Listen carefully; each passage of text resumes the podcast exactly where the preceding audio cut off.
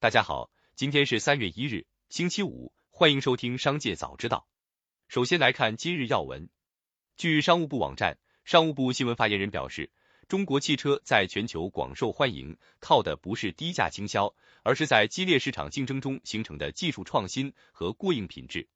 近年来，美方设置重重障碍，加征关税、限制参加政府采购、采取歧视性补贴政策等。严重阻碍中国汽车进入美国市场。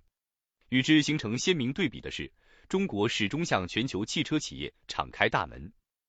二月二十九日，国务院新闻办举行二零二三年国务院部门办理全国人大代表建议和全国政协提案工作情况、国务院政策例行吹风会。交通运输部副部长王刚表示，今年交通运输部将继续指导各地加强与相关企业合作。加大建设力度，优化布局，加密设置，持续推动公路沿线充电基础设施建设。计划新增公路服务区充电桩三千个，充电停车位五千个，鼓励在服务区建设超快充、大功率充电设施。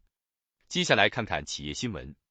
近日，京东物流启动万人招聘计划，二零二四年上半年将吸纳约两万名新员工，聚焦供应链、运营、管理、销售等方向。重点引进基层管理者、基层储备管理人才、一线操作员等岗位人员。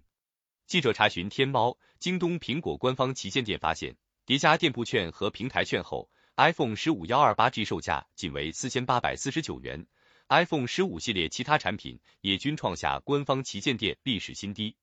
本次降价幅度均在千元以上。二月二十九日，有网传文件信息显示。小米汽车将于今年三月实现首车上市，四月交付，一季度整车产量约两千辆，产值四亿元。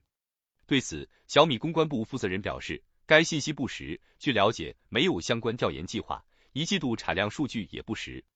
最后来关注产业动态，近日研究生多到无宿舍可住等话题引发网络关注。据国家统计局二月二十九日公布的《中华人民共和国二零二三年国民经济和社会发展统计公报》，我国去年研究生招生人数继续上升。